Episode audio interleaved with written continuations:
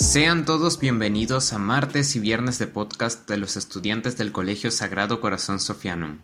En esta ocasión me encuentro con dos compañeras con quienes hablaremos de un tema que nos concierne y debería preocuparnos a todos, la industria alimentaria y sus efectos en el cambio climático. Recibamos a las estudiantes Estefanía Hernández y Sofía Bravo.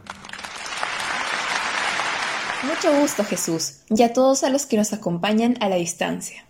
Igualmente, es un gusto poder hablar un poco sobre algo tan importante como lo es el impacto de la industria alimentaria en la problemática del cambio climático y sobre todo poder dar nuestro punto de vista como estudiantes. Así es, Sofía. Como muchos de nuestros oyentes seguramente saben, cada vez es más importante ser conscientes del impacto que tienen las emisiones producto de las industrias en nuestro planeta, las cuales afectan de múltiples formas a todos los seres vivos que habitan la Tierra. Desde luego, esta crisis climática es una crisis de carácter extremo y se puede ver reflejada en, por ejemplo, las olas de calor o los incendios forestales y hasta en las inundaciones que hemos presenciado recientemente alrededor de muchos países. Y estas consecuencias, evidentemente, son el presagio de una adversa nueva normalidad.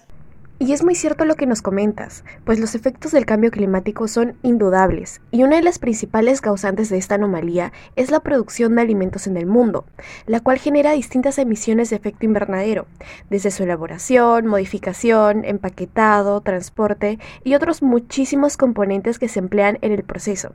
Eso sí, empezando por las emisiones de las mismas fábricas. Ahora que lo mencionas, tienes toda la razón. Si bien es cierto la aparición de las grandes industrias alimentarias ha representado un gran avance para el mundo moderno, debido a que su producción en masa permitió a las personas abastecerse de los productos que buscaban y obviamente generó una cantidad significativa de empleos, al mismo tiempo, al tener una expansión cada vez mayor debido a la alta demanda de alimentos procesados, la emisión de gases y el uso de los productos dañinos para el ambiente aumentaron también sin darnos cuenta, y aunque a simple vista pareciera no haber un impacto real o un impacto grave en este tipo de industria, la verdad es que nuestro entorno se ve fuertemente comprometido y, como consecuencia, el panorama resulta ser sumamente desalentador. No olvidemos que analizar el proceso que conlleva la elaboración de un producto en la industria alimentaria es un punto sumamente importante, pues son estas fases de producción, incluyendo las etapas previas y posteriores a la producción, las que constituyen el principal elemento contribuidor a las emisiones del sistema alimentario, alcanzando entre el 21 y el 37% del total del GEI, es decir, gas de efecto invernadero resultando en una amenaza tanto para las personas como para el ambiente. Bueno, claro que sí. Es más, según datos de la ONU, el sector de alimentación consume el 70% de los recursos hídricos del planeta. Y este la verdad es un porcentaje sumamente preocupante, teniendo en cuenta que solo podemos hacer uso del 1% del agua que se encuentra en el planeta. Asimismo, esta industria representa más del 10% de las emisiones globales de CO2, lo que sin duda es un hecho que debe ser tomado en consideración por las autoridades y las compañías con la finalidad de revertir esta situación. Así es. Además, el impacto que tienen los sistemas de producción alimenticios sobre el medio ambiente pone en evidencia las distintas condiciones socioeconómicas y agroecológicas alrededor del mundo, ¿no es cierto? La verdad es que la producción mundial de alimentos amenaza fuertemente la vida de nuestro ecosistema y su estabilidad climática. Además, esta constituye el mayor impulsor del deterioro medioambiental. El resultado, no mentiremos que es grave, y para hacer frente a ello se necesitan alternativas de solución realistas que puedan ser aplicadas a largo plazo, y sobre todo, que éstas puedan ser respaldadas por los gobiernos de cada país. Tienes toda la razón. Por ejemplo, una primera opción engloba la reducción del consumo de alimentos de origen animal y apuesta por las verduras, legumbres e incluso hortalizas de temporada. Esta sería una muy buena solución para seguir reduciendo la huella medioambiental de la industria alimentaria. Sí, claro. Sin embargo, se debería de tomar en cuenta que al mismo tiempo la humanidad se estaría enfrentando al inmenso desafío de proporcionar dietas saludables, de sistemas alimentarios sostenibles a una población mundial que se encuentra en picada de crecimiento y en donde millones de personas todavía carecen de alimentos suficientes para poder subsistir, a pesar de estar viviendo en países desarrollados. Bueno, yo considero como otra posible alternativa que las autoridades y organizaciones encargadas deberían de reorientar el enfoque de las prioridades en cuanto a las actividades agrícolas.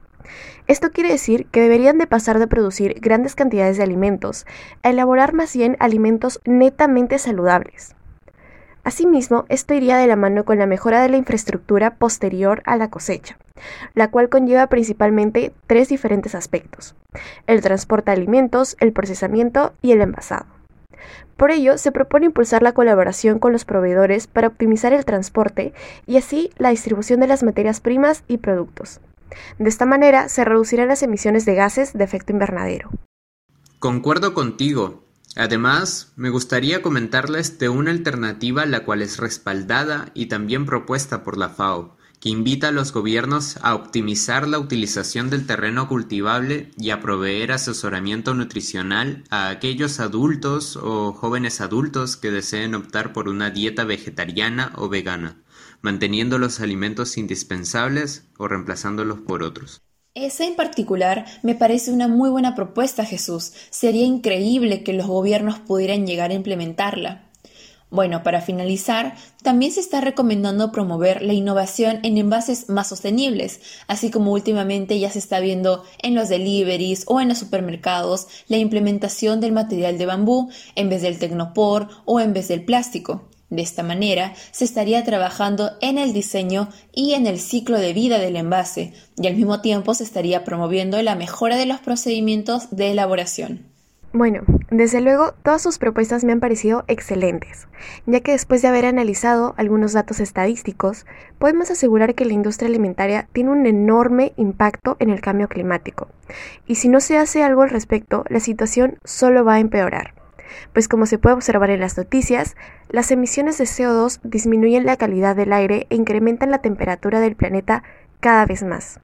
Y si eso de por sí ya es malo, a largo plazo las consecuencias son aún peores, pues el incremento en el impacto del efecto invernadero producido a raíz de la emisión de gases contaminantes impedirá la preservación de los glaciares, y estos empezarán a derretirse, aumentando así el nivel del mar, y esto no es ninguna novedad.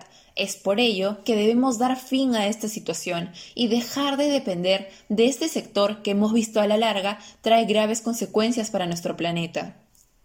Así es, Estefanía. Sin embargo, hemos de concordar que la realidad no es tan sencilla, dado que la mayor parte de la población depende netamente del funcionamiento de este tipo de compañías para subsistir. Es extremadamente difícil hallar una solución que satisfaga la demanda mundial de alimentos procesados u ofrezca un reemplazo que pueda ser viable, sobre todo para aquellos que actualmente no tienen los medios para llevar una dieta saludable. Es muy cierto, y además este sector constituye una parte importante de la economía mundial, por lo que realizar cambios repentinos podría llevar a una crisis económica, de la cual difícilmente podríamos recuperarnos. Entonces, la solución más lógica y adecuada sería que los países alrededor del mundo, o al menos las potencias más influyentes dentro de este sector, lleguen a un acuerdo. Por supuesto, y en él deberían de poner todo de su parte con el fin de llegar a un conjunto de soluciones viables que tenga el objetivo de la disminución de emisiones de gases contaminantes, y que a la vez se garantice la estabilidad económica y la accesibilidad a aquellos que no tienen los recursos necesarios para subsistir.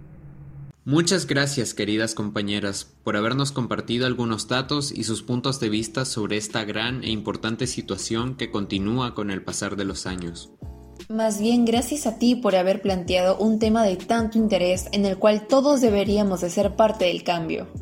Así es, y espero que nuestros oyentes también hayan podido tomar mayor conciencia sobre el impacto de nuestras acciones en el medio ambiente. Estoy seguro que sí. Con eso nos despedimos en esta ocasión, y no olviden suscribirse a nuestro canal de martes y viernes de podcast, en las plataformas virtuales de Anchor, Spotify y Google Podcast, pues muy posiblemente sea un tema de tu interés. Con nosotros será hasta otra ocasión. Hasta la próxima.